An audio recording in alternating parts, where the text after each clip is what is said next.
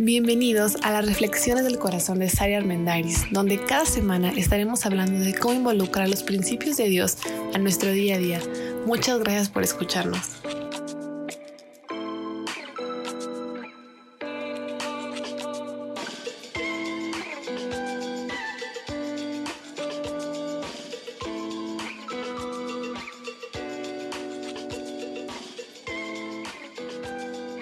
Hola, hola, ¿cómo están? Bienvenidos a este nuevo episodio de nuestro podcast.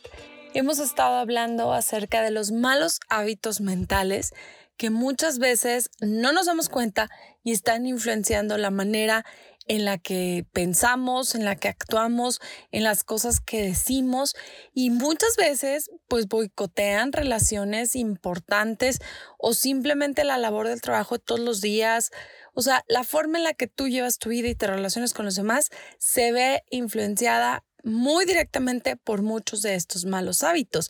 Y el día de hoy vamos a hablar del mal hábito de decir mentiras, de no decir la verdad. Y es que las mentiras son una de esas cosas tan normalizadas y muchas veces bien aceptadas en nuestra vida normal. O sea, en el diario diario muchas veces asumimos que está bien decir mentiras chiquitas, mentiras blancas, mentiras piadosas, pero ya mentiras como el robo de un banco, pues eso ya está muy mal, ¿no? Pero el si em, te tomaste tu medicina o no te la tomaste, el si desayunaste o no desayunaste, en una plática de pasillo, ya puede empezar a generar un banquito y una bolsita llena de mentiras. La mayoría de las personas, estadísticamente hablando, mentimos una o dos veces al día, sí o sí. O sea, un mentiroso normal, por así decirlo, o sea, un ser humano normal que no tiene un problema ya de eh, patológico de mentir con el que no, no puede zafarse, ¿no? Pero lo complicado y lo que se me hace súper interesante es que leí que el 81% de los pacientes le mentimos a los doctores en algo, y por eso pongo la analogía, que en teoría es para nuestro bien, que queremos mejorar, que queremos pues recuperarnos, sentirnos mejor, y aún así el 81% de nosotros les decimos mentiras. ¿Te tomaste todo el medicamento? Sí.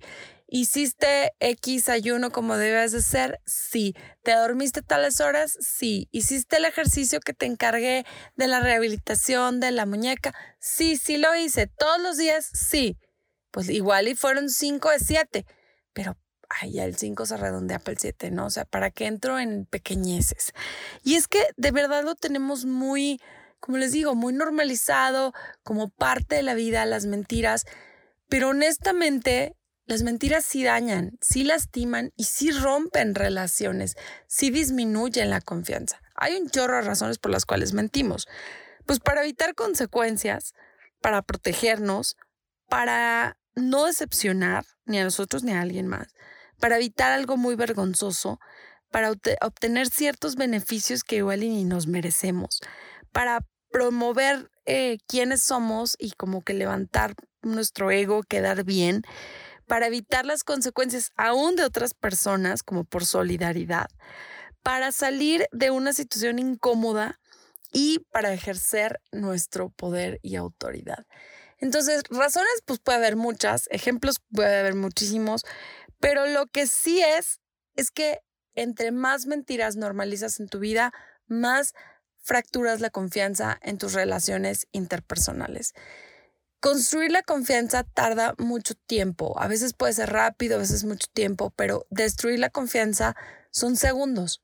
Una mentira destruye la confianza y se acaba todo. Y por mucho que te disculpes y que quieras reparar, pues cuando se te cae una taza de talavera, de porcelana, y la pegas, igual y puede volver a funcionar, pero ahí está la fractura, o sea, se ve, es evidente y ya, pues las cosas no vuelven a ser igual, ¿no?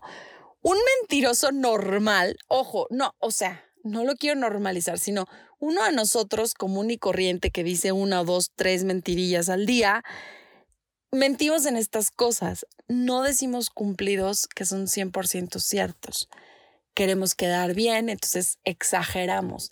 Exagerar es una de las principales formas de mentir. O sea, es que te vas a ir al cielo. Yo siempre pienso, ¿por qué mandas a la gente al cielo si no sabes nada de su vida? Es que, o sea, el mejor plato de mole que he comido en toda mi existencia. ¡Wow! ¿No les pasa que cuando exageramos mucho, de repente es poco creíble nuestro halago? Porque dices, de verdad, o sea, de toda tu existencia, en todos los platos de mole que te has comido, nunca ha habido algo mejor que eso. Y empieza a generarse una duda. A veces porque pues la verdad es que no queremos decirle el 100% a la gente lo que nos está preguntando y tenemos miedo a veces de decir, no quiero contestar, hasta ahí, no voy a decir más. O, ¿cómo estás? Bien, no, no te ves bien. Bueno, en general estoy bien. Hay dos, tres detalles en los que no estoy cómodo, pero no decimos 100% la verdad. Y ojo, no les estoy diciendo que le tienes que contar todos los detalles de tu vida a todas las personas, para nada, pero simplemente evitar las mentiras. Y es decir que estamos ocupados cuando no lo estamos porque no queremos ver a alguien. Y creo que sí podemos normalizar el hecho de decir, no tengo ganas, no quiero, hoy no, en una próxima ocasión. Pero quiero que meditemos con qué frecuencia hacemos estas cosas, qué tan normales, entre comillas, son para nosotros. Pero pasan muchas cosas. Em, rompes confianza, das un ejemplo porque cuando alguien te escucha decir una mentira sobre alguien más o una verdad a media sobre alguien más, ¿quién me asegura que no lo vas a hacer conmigo también? Y además, pues damos muy mal ejemplo y ¿sabías que tu autoestima mejora cuando empiezas a decir la verdad? Y cuando eres más honesto, tu autoestima y tu autoconcepto mejora. Un mentiroso patológico, es decir, es el que miente auténtica constantemente y automáticamente. O sea, le sale la mentira sí o sí en cualquier situación. Tienden a hacerse la víctima. Esto está bien interesante porque son personas que son víctimas o héroes y casi siempre sus historias son muy dramáticas, complicadas, llenas de detalles, llenas de, de drama. Y, o caes o no les crees nada, pero muchas veces igual y caes en esa historia, ¿no? Y de hecho, hay una estadística que dice que los hombres jóvenes con ocupaciones importantes tienden a ser un poquito más mentirosos. Y no es una justificación, puede ser del puesto, lo que tú quieras, pero es normalizar la mentira es un muy mal hábito mental porque la mentira se gesta en tu pensamiento y tú decides si lo hablas o no lo hablas, si te lo quedas, si lo dices o si te atreves a decir la verdad. De hecho, está comprobado que entre más honestos somos con los demás, podemos ser más honestos con nosotros mismos, porque, ojo, ¿eh?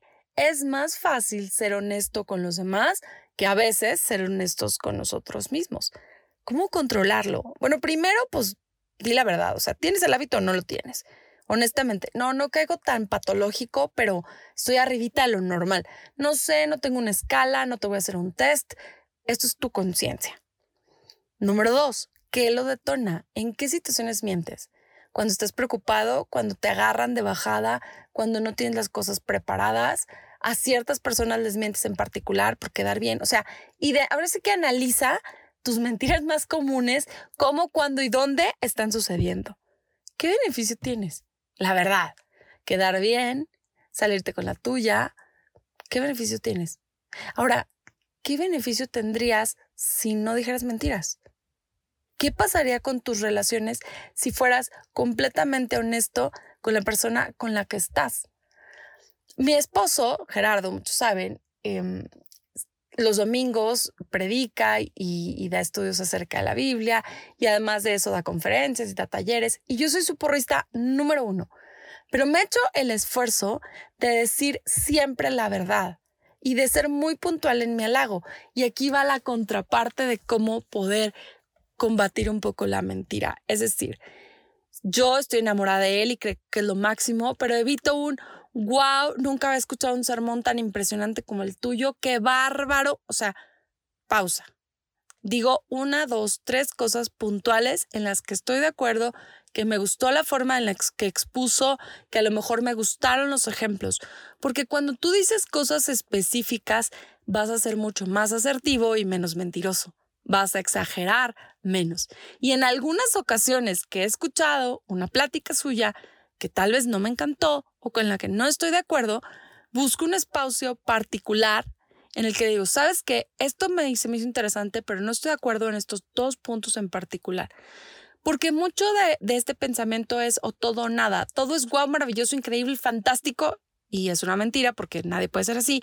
O de lo peor, eh, no sirves para nada y también es una mentira porque hay algo bueno aquí, ¿no? Entonces, para contrarrestarlo, yo te recomiendo en que puedes dar halagos o puedes puntualizar cosas buenas, específicas, de manera que tu comentario se vuelve mucho más creíble para la otra persona. Aún en los halagos, qué belleza, nunca había visto unos ojos como los tuyos. Bueno, eso es obvio porque nadie tiene unos ojos iguales, ¿no?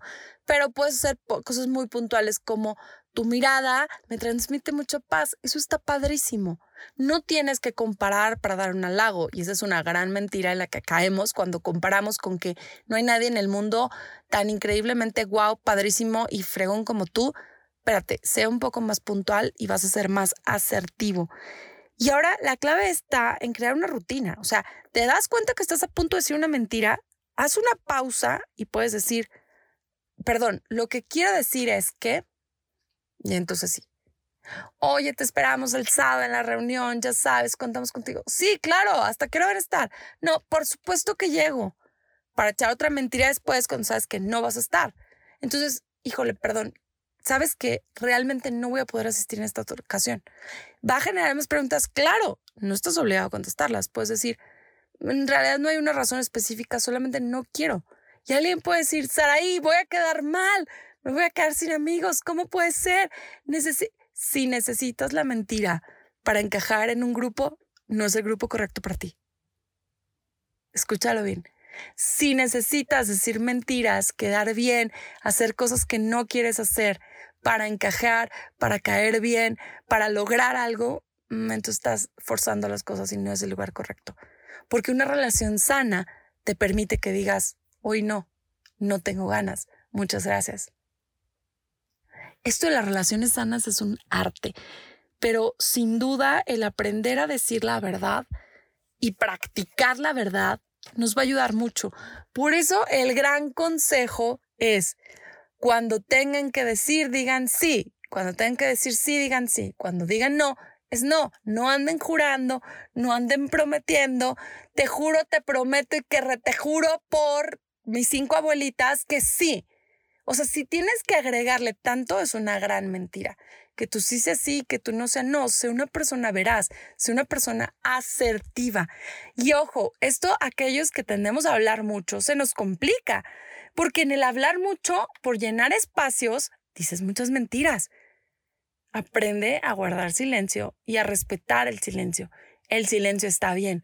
No siempre tenemos que hablar y no siempre tenemos que llenar todo lo que decimos con cumplidos, con palabras, con mentiras, chiquitas, medianas o grandes.